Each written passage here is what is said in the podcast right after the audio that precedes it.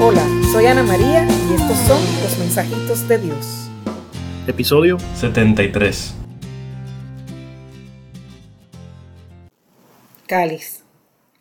Quiero que seas un cáliz que reciba mi sangre derramada por todos, para entregarla a los demás. Si estás usando un recipiente para algo y lo quisieras usar para otra cosa, ¿qué es lo primero que tienes que hacer? Vaciar lo que tiene para poder llenarlo de lo nuevo. Eso es lo que te pide el Señor en este mensaje. Quiere que seas como un cáliz, como el que se llena de vino en la misa.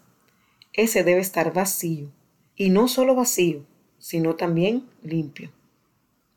Si tu corazón está lleno de rencor, resentimientos, cosas pendientes, dolores no resueltos, en pocas palabras, si tu corazón no está en paz, aún en medio de la tormenta, no podrás recibir esa sangre que Dios quiere derramar en tu cáliz que es tu corazón.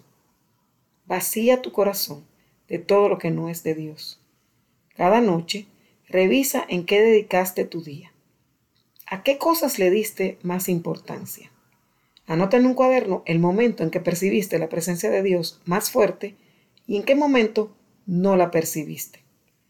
Anota estos momentos cada día. En una semana verás escrito un mapa de tu corazón a qué le dedicas más tiempo y qué puesto le das a Dios y a su reino. En Mateo 6:24 en adelante dice, ocúpate del reino de Dios y su justicia y todo lo demás se te dará por añadidura. Sé que lo has oído antes, pero te aseguro que es verdad. Tú pasa el día haciendo la voluntad de Dios y verás como tu corazón se va sanando y vaciando de las cosas que te preocupan y te quitan la paz.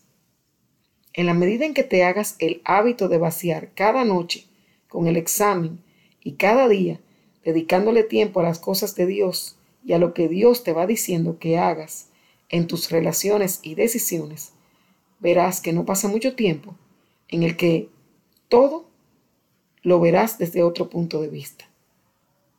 Las cosas pueden permanecer igual, pero tú estarás lleno de la sangre de Cristo en tu corazón.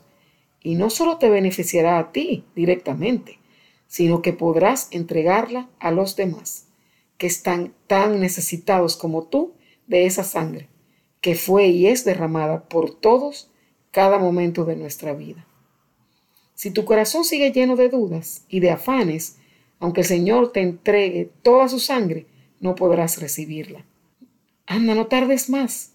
Atrévete a vaciar ese cáliz que es tu corazón y dejarte llenar de la sangre del que más te ama, Jesús mismo. Gracias por escuchar. Suscríbete y comparte. Mensajitos de Dios podcast. Hasta el próximo martes. Dios te bendiga.